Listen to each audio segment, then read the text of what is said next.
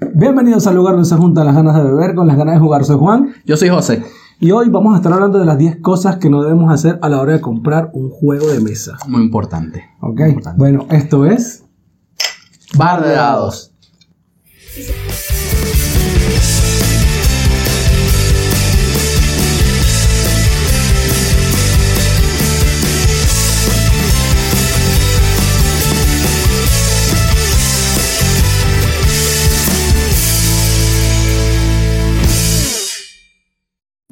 Bueno, bienvenidos a un nuevo episodio de Bar de Dados después de tanto tiempo. Tuvimos que tomarnos un descanso merecido. Era necesario.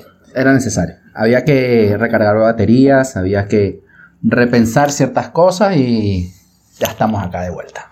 Y en esas vacaciones lo que hicimos fue comprar más juegos. Ah, claro, nunca dejamos de jugar, ¿no? Por favor. Por favor, nunca dejamos de jugar, nunca dejamos de comprar juegos, nunca dejamos de estar al tanto de la actualidad.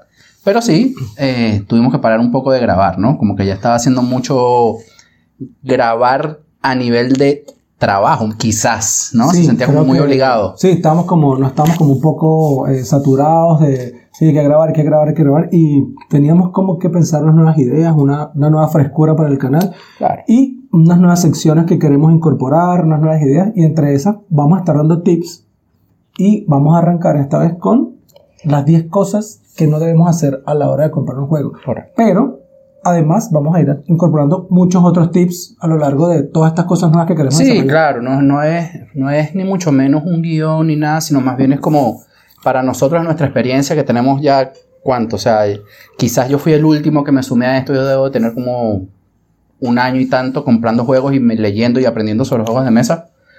¿Qué es lo que hemos aprendido y qué es lo que hemos visto de los juegos que hemos comprado durante el último, la- durante la pandemia? Desde Claro. que, claro, porque desde la pandemia es que estamos con este proyecto y nació en pandemia esto, ¿no? Nació en pandemia. Sí. Sí. Na- Nació en pandemia un proyecto de beber alcohol y jugar juegos de mesa. Pero bueno, aquí estamos. Y mm, nada, era más que todo para, para informarles a todos que estamos de vuelta, venimos con todo de nuevo, venimos con muchas ideas nuevas que ya no, más allá de lo que va a ser un boxing, o eh, si igual vamos a tener partidas, sí vamos a tener un unboxing, pero vamos a hacerlo como una manera más divertida, más dinámica, Claro. porque los unboxing tradicionales están. Más distendida, claro. Los unboxing tradicionales están, entonces nosotros vamos a jugar un poco más con el tema de las animaciones el tema de, de- de ser un poco más eh, visuales y menos este como de explicativos en, nuestro- en nuestros videos. Bueno, José, eh, ¿quieres empezar Claro con que tu sí. lista? Claro que sí. A ver, te comento.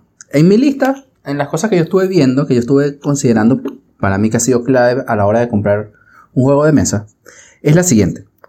No comprar juegos que tengan limitantes. No comprar un juego que tenga limitantes. ¿A qué me refiero con limitantes? Acá viene la parte importante, la parte tricky. Limitantes, por ejemplo, como la cantidad de jugadores. Claro, Por ejemplo, tú sabes que tú tienes un grupo de juego con el que normalmente te reúnes los fines de semana, una vez cada 15 días, por ejemplo, y quieren jugar y quieren que un juego salga a la mesa. La cantidad de jugadores que te puedes comprar en ese juego puede ser limitante en lo siguiente. Probablemente a lo mejor el juego sea un juego de dos personas, sí, ¿no? Como se ve en Wonder Duel. sí. Es un juegazo, pero es para dos personas. Probablemente ahí tú dices, bueno, este juego lo compro o no lo compro, porque, a ver, de repente yo, con Cami, con mi novia, yo lo juego, pero no lo podría jugar al menos que vaya uno de ustedes a la casa y se va a quedar una persona probablemente afuera viendo. Claro, yo por ejemplo que voy mucho a tu casa y con Maru que también vamos mucho a jugar. Los cuatro es como que un juego que no puedes sacar. Es como que, Claro. que les quiero mostrar esto, pero si quieres jueguen ustedes dos y Exactamente. vamos haciendo la barrilla. exacto, exacto. Vamos, vamos a bajar a comprar la cerveza. Eh, sí, ese es el tema. Es, esas limitantes, creo yo, como el número de jugadores, es clave. La otra limitante que yo considero muy clave. Ya, sí. y antes de, para, para continuar con esa idea, eso es algo que me ha estado pasando a mí, porque nuestro grupo es de cinco. Cuando la menos. mayoría de las Claro. veces es de cinco. Y el gran, la gran mayoría de los juegos es de cuatro. Ujú. Entonces, yo últimamente me he encontrado con ese limitante y he tratado de no comprar juegos de 4 o me he visto en la, digamos, como en la obligación de no comprar juegos que quiero tener de 4 personas porque prefiero comprarme uno de 5 para poder disfrutar todos. Claro, Ajá, bueno. sin duda. Te voy a decir, ah, ¿quieres aportar Sí, algo más? quería aportar un poco más con el tema de las limitantes, porque llega, llega, a un llega a ser un punto muy clave. Pa- ojo, esto es en mi experiencia, esto, es una- esto es personal, en ningún momento somos eh, gurús de los juegos de mesa ni nada de esto, Sí, sino no. que estos son, opiniones personales y en lo que a nosotros ha respecta. pasado, sí. Claro. Eh, una de las otras cosas son la dificultad del juego. Ok, déjame revisar acá mi lista. Ajá. Déjame, antes que saltemos a la dificultad del juego, tú dijiste una, yo voy a ir diciéndote otra. Pero yo tenía también el, la cantidad de jugadores. Eh, yo tengo una que es algo que puede ser eh, contradictorio, es revisar Board Game Geek. Yo la tengo. Yo la tengo también, pero puse Ah, que, board- sí, que la, la, la Board Game Geek no sea tu única fuente de, em, de Información, con respecto al juego de mesa. Claro, yo, mira, esto lo digo porque probablemente eh, las personas que son, que tienen, que están como en el nivel medio de juegos de mesa, que, que ya quieren comprarse juegos mejores, que tú empiezas, tú vas como probando, tal. Cuando ya eres un jugador intermedio, tú dices, voy a buscarme los mejores juegos que hay. Y te metes en la Working Geek, buscas tu lista y eh, te encuentras eh, en los 10 primeros juegos, eh, al día de hoy, por ejemplo, tienes eh. Twi- eh, Gloomhaven Ujú. eh, Twilight Imperium. Esos dos ejemplos. Gloomhaven es un juego que vale 100, 110 dólares. Y Twilight Imperium vale como 130 dólares. Ujú. Entonces ahí tienes un obstáculo de dinero importante. Claro. El siguiente. ¿Cuántas veces va a haber mesa Gloomhaven o Twilight Imperium? Tengo gente, tengo, o sea, los Claro. más, los más, más duros que consigas en internet, en youtubers, han jugado, juegan Twilight Imperium una vez al año. Porque es un juego que es 4 horas, 5 horas. la Claro, pero es que por eso te estaba... por- una de las cosas que te iba a comentar sobre la- las limitantes que tengo también es el tema del tiempo, dificultad tiempo, Pero ahí saltamos. pero podemos ahorita hacerlo, saltamos. claro, podemos hacer eso, con esos ejemplos que mencionaste es perfecto, precisamente por eso, porque llegas a ver, tú sabes qué juego estás comprando, tú sabes que Gloomhaven, para tirarlo en una mesa, un fin de semana, es, hacemos una parrilla, nos tomamos 24 cervezas y probablemente lo juguemos, pero empezamos al mediodía. Sí, claro. Y vamos a estar hasta las 7 de la noche y lo vamos a empezar Fácil. a recoger. Y es una hora recogiendo el juego. Fácil, por lo menos. Entonces, eso es una de las cosas que yo también había considerado como limitantes. Porque cuando tú compras esos juegos, por lo menos, no sé.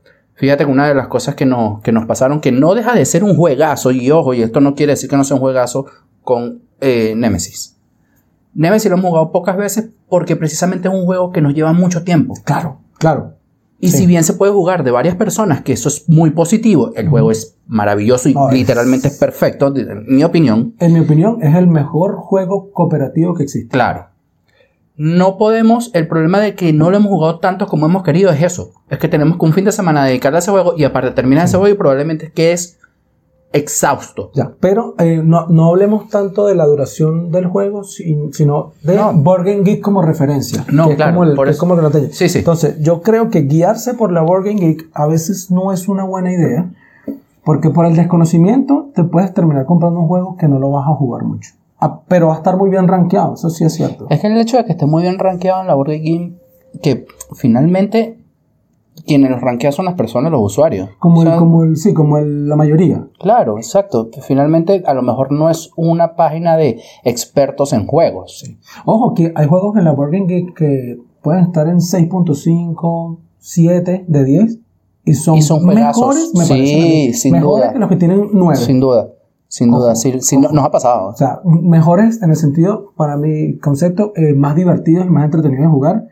Que, porque a veces uno no se quiere romper la cabeza con una cuestión épica de 5 horas, sino a veces como que quiere sacar un juego, reírte y jugar 45 minutos. Sí, y por eso es que también aparte de, aparte de la página de la Board Game Geek, hay que buscar también otras cosas como, no sé, alguna reseña de, De cualquier youtuber. de cualquier youtuber. Sí, de los youtubers más famosos, pues en este caso, por mencionar algunos, Dice Tower, Exactamente. o, eh, Rado, sí, que son los que la gente como que más ve Before You Play, Watch It Play. Watch it play, claro, y si, lo- y si de repente a lo mejor la- el idioma es una, es una Barrera. barrera, pueden ver a los españoles que también están Ah, súper de A2, metidos, con de de A2, A2, eh, con análisis parálisis, Análisis parálisis. que son geniales, sus reseñas son muy buenas, y eso te da la, finalmente te da la entrada y te da una visión mucho más grande de lo que estás interesado en buscar. Claro, y que ellos sí, para mí, pues representan autoridad. Pues, no, no, No, sí, claro, claro. Ajá, ¿qué tienes claro. en tu punto número 2? Ok, mi punto número dos es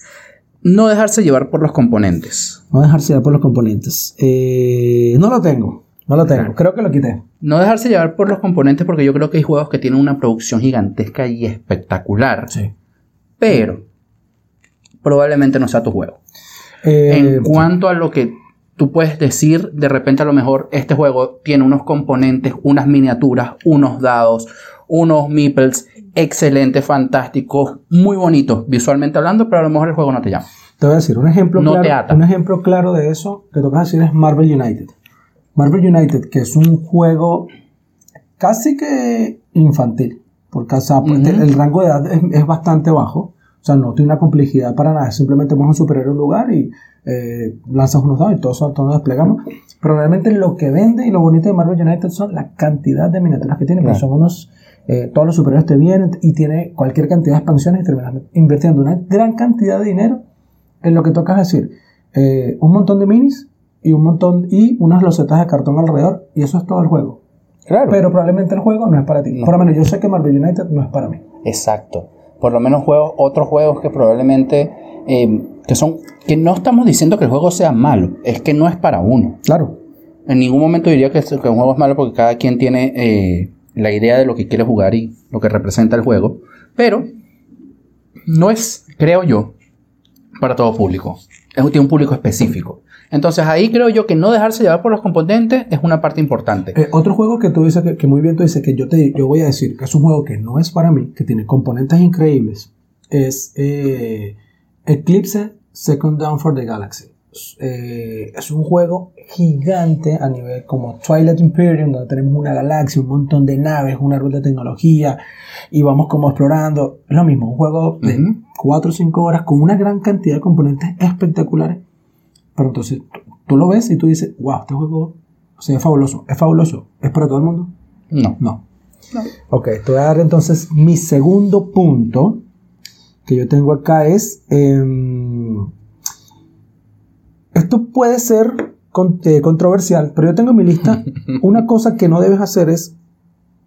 Puede ser extraño, comprarte un juego que te guste.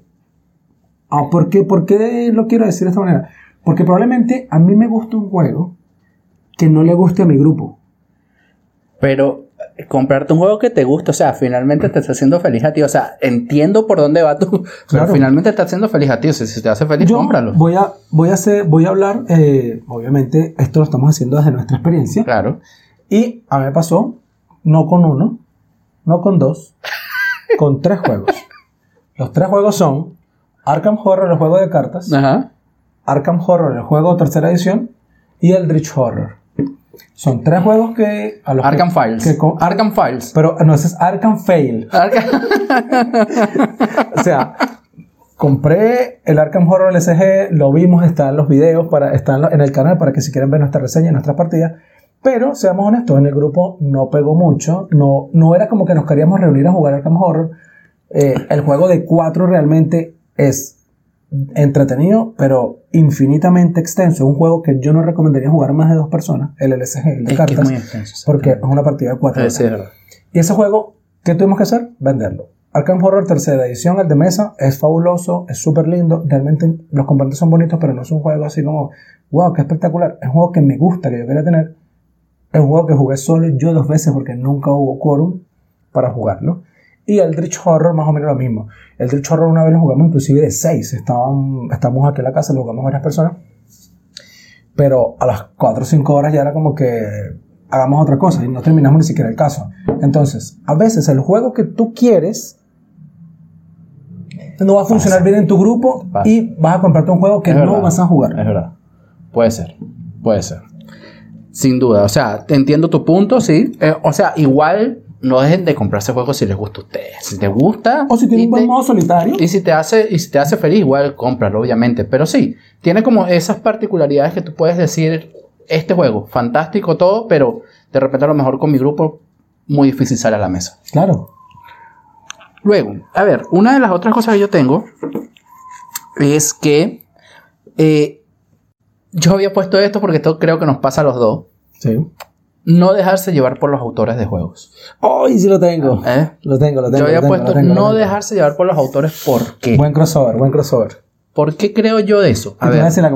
Lo puse por ti. Eh, Sí, exactamente. Y tal cual. Y, y que es que tengo un juego en la casa que precisamente me pasó lo mismo. Eh, Ya después de que tengas un tiempo de que lees sobre los autores, los juegos que han hecho, ya has jugado sus juegos, pueden que muchos calen con tu estilo, con tu manera de juego y de hecho con tu grupo. Pero no quiere decir que todos los juegos por llevar el nombre del autor van a ser buenos. No, yo creo que son buenos, pero no todos, no todos sirven para tu grupo. Y, y ni para tu grupo y, ni- y de hecho capaz ni para ti mismo, porque a lo mejor lo jugaste una vez y ahí está el juego en, la, en tu ludoteca, en tu cajón, donde sea, guardado. No lo sacaste más. Sí. Eso es una de las cosas que a mí me pasa. Yo, por ejemplo, em, esta, esta historia que- tiene como un poco de chiste interno es, es que José es fan de Antoine Bausa. De Antoine Bausa. Súper, súper fan de Antoine Bausa. Y yo soy fan, fan, súper fan de Vladimir Suchi. Yo no puedo ver un juego de Vladimir Suchi o Vladimir Suchi. Yo no puedo ver un juego de Vladimir Suchi porque voy y lo compro. Exactamente. Y, eh, por ejemplo, eh, la última vez que estuvimos acá en la casa jugamos Underwater Cities. Ju- Es un tremendo juego. eh, jugamos acá en nuestra casa. Y Mario y yo perdimos. Los de casa no nos hicimos respetar. Sí. Maru, Ma- la, la, la reina de Underwater City, no, no fue tan reina. No, No, te fue tan parece, reina. no, no. Pero es lo que tú dices. De repente voy y me compro un juego de Vladimir Suchi después que... eh, voy a poner el caso. Eh, Praga Caput Regni. Es de Vladimir Suchi. Ujú. no me gusta tanto. Entonces ahí tú tienes razón. No me lo compré yo, se lo compró Ale. Lo jugamos en casa de Ale. Es entretenido, no me gusta tanto. Entonces me hubiese pasado lo que tú acabas de decir. Me, me dejo llevar por la de Mir Sushi, invierto en el plata y después digo, como que, ah, Claro, ¿no? Y, y a mí en mi caso me pasa con... eh, insisto, no es que el juego sea malo, es que no era lo que yo esperaba. claro. Pasa con, me pasó con que no solo el juego que compré tenía a Antoine Bausa, sino tenía también a Eric Melang. Ah, claro, Eric Lang. Uf. Entonces, tiene a Eric Lang y a Antoine Bausa en un mismo juego. Para mí fue como un clickbait. Sí, un clickbait. Esto es- Esto, esto tiene que ser un juegazo. este es el Paris Saint Germain. Messi, Ahora, Mbappé. exacto. Pero, no, no lo fue. No lo fue, o sea, pero para mí. Para mí, lamentablemente, no quedó el juego. El juego es eh, Genios Victorianos, que, insisto, puede ser un muy buen juego. Yo creo que tiene, yo creo que cala en ciertos grupos. Tiene buenas reseñas. Sí, no, no, es, no es mal juego, pero la verdad, yo esperaba más. Siendo estas dos personas que estamos hablando de que son unos Son dos genios. genios haciendo De los juegos de mesa. de los juegos de mesa, claro. Me pasó exactamente lo que tú estás diciendo con el último juego que acaba de sacar Eric Lang, eh, eh, que es eh, Lang. Ankh. Eh, he visto muchas reseñas, he visto muchas partidas, he visto, mu- he visto muy how to play porque estuve cerca de comprarlo. ¿Por qué? Porque ya José tiene Blood Rage, Ale tiene Rising Sun. Sun. Blood Rage es el mejor de, de, de esa, de esa saga. Ujú. Rising Sun es muy bueno, pero Rising Sun es más área control y bluffing. Y me encuentro que Ankh es más. Es un euro. O sea, me pareció que es un euro. Me pareció que es como que hago puntitos. Es como que hago puntos, Mm, hago puntos. mm. Y el combate realmente es como. Realmente no me gustó. Ojo, está ahorita. Es lo más comentado en la Board Game Geek ahorita. Está como tercero o cuarto juego más comentado en la Board Game Geek. Claro. Las, eh, las miniaturas son increíbles, pero me, me parece que le faltó algo a la jugabilidad, entonces no... Me hice comprar el juego solamente por ser el Irlanda. No, claro, y me pero, un chasco. pero a lo mejor, a lo mejor no, porque eso es otra cosa. O sea, son uno- una de las cosas que uno puede ver y uno puede percibir en los videos, tutoriales, etcétera, es que el juego puede ser interesante. De repente, a lo mejor, cómo te lo hacen llegar tampoco cuadra contigo. Pero a lo mejor jugándolo, ya una vez jugándolo, no sé, o sea, digo, cualquiera, cualquier persona que se lo compre y nos invita a jugar, por favor, a lo mejor nos termina gustando. Mira, hablando justamente del tema de Eric Lang y justamente Ankh, vamos a hablar de más caro es mejor. Otra cosa que, que no debemos hacer es pensar No, que porque el juego es caro, es buenísimo. No, o sea, tiene, tiene una relación directa, yo creo, con también la cantidad de componentes y todo lo que lleva, ¿no? Lo hace bien caro. Cuando Por un juego tiene muchos componentes, lo hace normalmente más caro. No necesariamente es el mejor juego, sin duda. No necesariamente tenga que ser un buen juego, pero sin duda hay juegos que son súper eh, eh, súper eh, prácticos, son pequeños. Sí. Incluso, uno de los juegos que más me ha sorprendido de todo lo que hemos jugado en el último tiempo es la tripulación. Asombroso. Y es un una caja, de- y es una caja es del un de una 12 caja de, dólares. una caja de y es una caja del tamaño máximo de esto. Es un juego de 12 dólares. eh, es la, la caja del 1. Exacto. Viene la tripulación. Y es increíble. Buenísimo. Y es exacto. Y el otro es Gloomhaven que tiene 110 dólares Sí. y es un juegazo. Claro. Hay cosas, ¿no? Hay niveles, yo creo que hay niveles, pero sí creo que no te puedes dejar llevar porque el juego sea más caro y pensar automáticamente que el juego es bueno. El otro juego que No, estábamos comentando. De ninguna manera. Justamente para hacer la comparación, vam- vamos a llevar a cotación justamente un juego que está muy comentado hoy en día, que es Red Rising de Stone Meyer Games, comparado con Fantasy, Fantasy Realms. Ujú. Eh, obvia- Jamie Stigmeyer ha eh, comentado que justamente Red Rising está inspirado en Fantasy Realms. Fantasy Realms vale 15 dólares.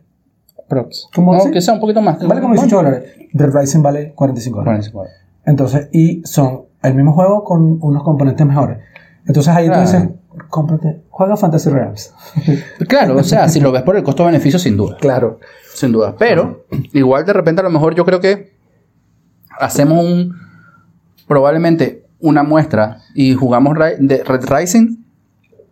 Creo yo que probablemente también nos guste.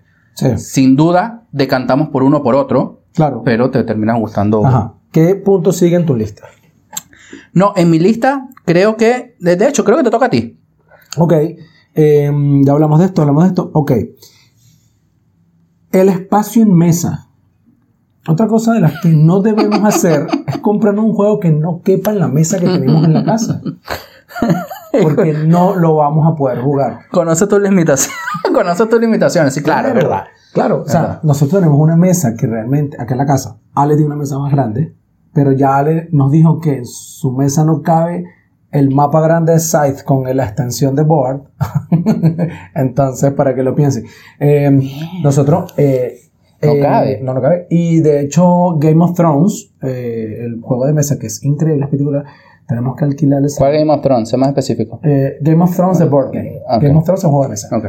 tuvimos que eh, las veces que lo hemos jugado es porque alquilamos el salón de fiestas y jugamos en la mesa del salón de fiesta porque el juego es gigante y ocupa un nivel de espacio en mesa terrible.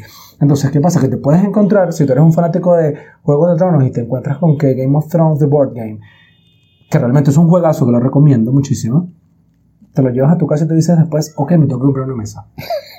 Porque es enorme. Enorme. Y tengo que quizás sacar unos muebles de la sala, del living, Claro. porque probablemente no, no cabe en la Ah, mesa. entonces tenemos que jugar en el piso. Entonces, Sin tener duda. contemplado el espacio que tienes, en- si no tienes no, no tener contemplado el espacio que tienes para jugar, eso va en contra del juego que te vayas a comprar. Es correcto. Bueno, yo tengo uno muy básico, pero no está de más mencionarlo. Que es eh, la dificultad del juego. Lo tengo. Lo tengo. La dificultad del juego. Normalmente, cuando tú te compras juegos muy difíciles, en cuanto, a ver, particularmente a mí me pasa que cuando compro juegos que, te, que como decimos Cami y yo, nos hace sudar la meninge, Sí. que literalmente estamos completamente enfocados en el juego, tiene dos cosas. Una buena que en verdad llega un momento, obviamente te disfruta del juego, pero el agotamiento Mental. mental es real Es heavy. y probablemente te corte las ganas de lanzar quizás otro juego Sí, no. o esperar que o, o de hecho bajar un poco el cansancio mental de ese juego para volverlo a jugar. Claro. Y eso puede pasar una semana para volverlo a jugar. Eh, por ejemplo, pregúntale a la Capitana Maru por Terraforming Mars, que es uno de sus de los juegos que más le gusta, Claro. pero es un juego que te explota el cerebro de todas las opciones que tienes, de cómo hacer los puntos. claro. Y, y tú que recientemente nos, nos invitaste a jugar a tu casa Barrage. Barrage es un juego Claro, denso. de- denso, denso. Y ojo, no es que no salga a mesa, salen. pero cuando salen, probablemente lo juegues y diga, uff, qué juegazo, ojalá no lo juegue más por 15 días.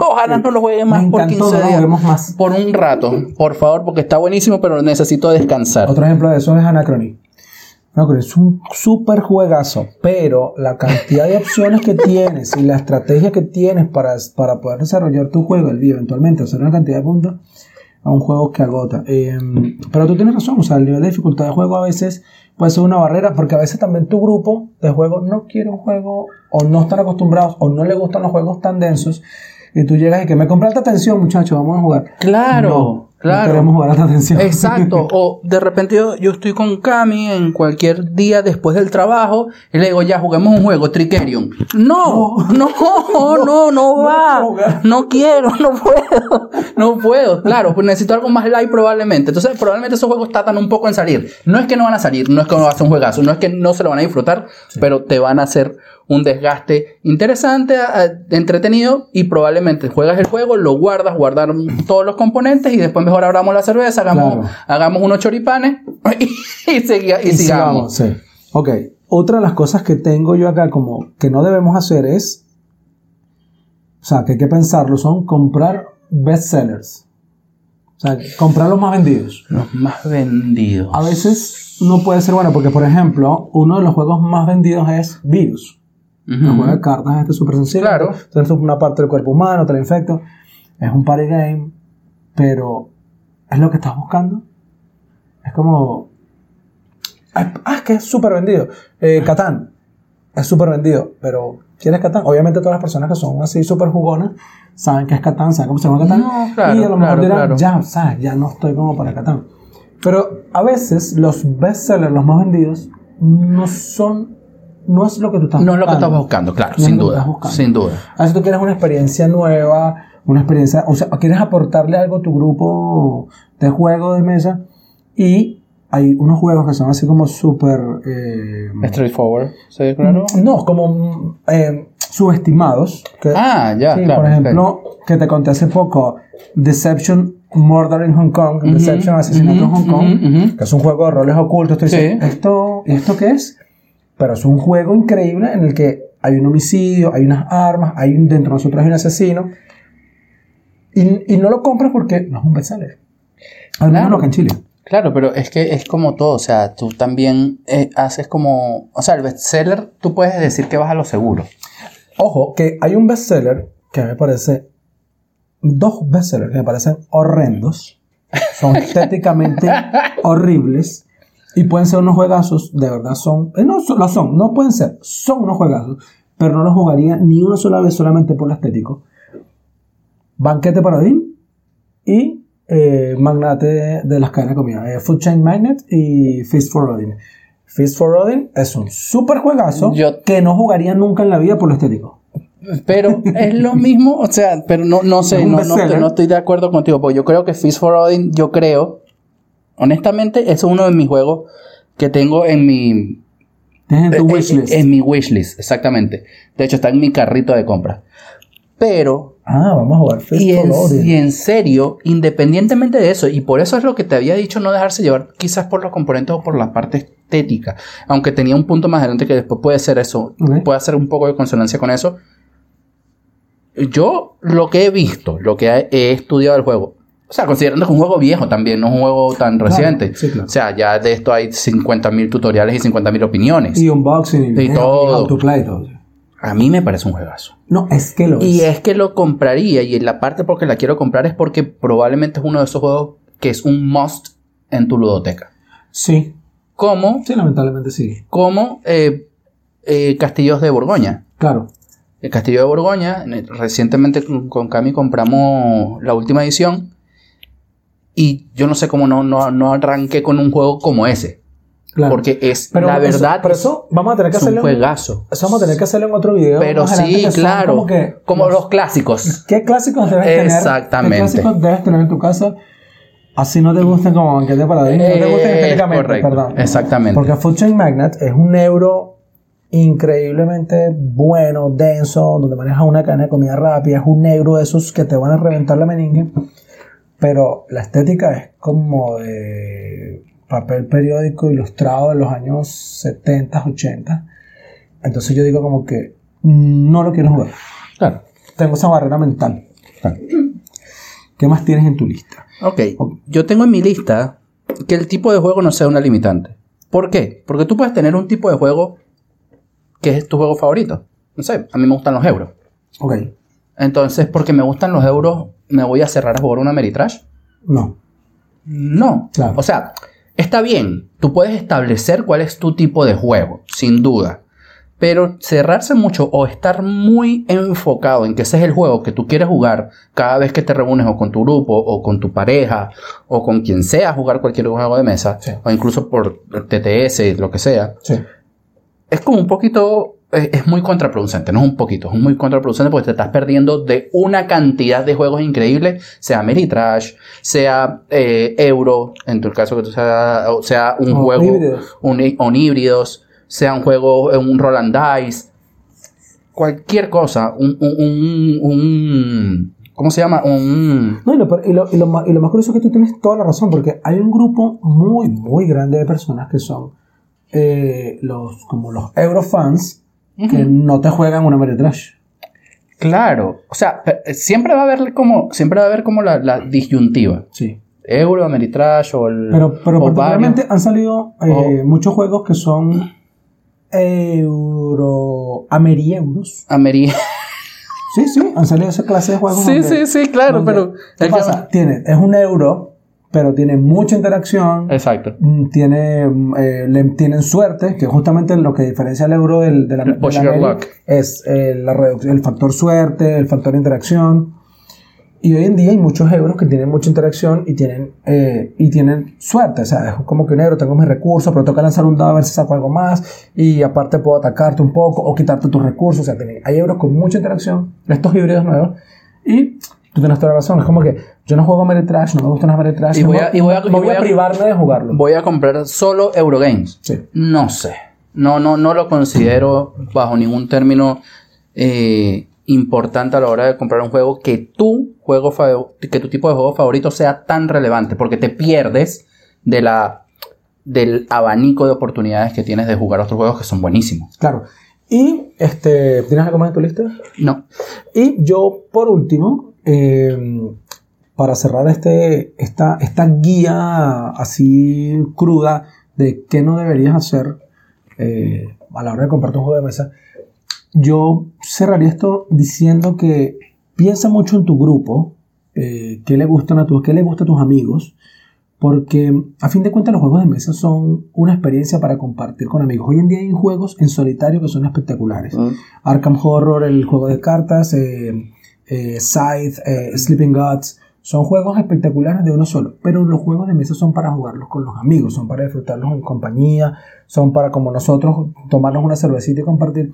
Entonces, piensa en tu grupo, habla con tu grupo, comparte con tu grupo y en base a eso, búscate un juego que satisfaga tus necesidades, pero también tú sientas que le puede gustar a tu grupo. Pero es que, claro, sí, sin duda es eh, parte de lo que, de, de- de tu grupo lúdico con el que compartes todo el tiempo, sea, en el caso de nosotros que lo tenemos, y probablemente, probablemente la comunidad de juegos de mesa tiene su grupo con los que los con- constantemente juega, sea, llámese dos personas, tres personas, cuatro personas, lo que sea, incluso dos personas, lo que sea.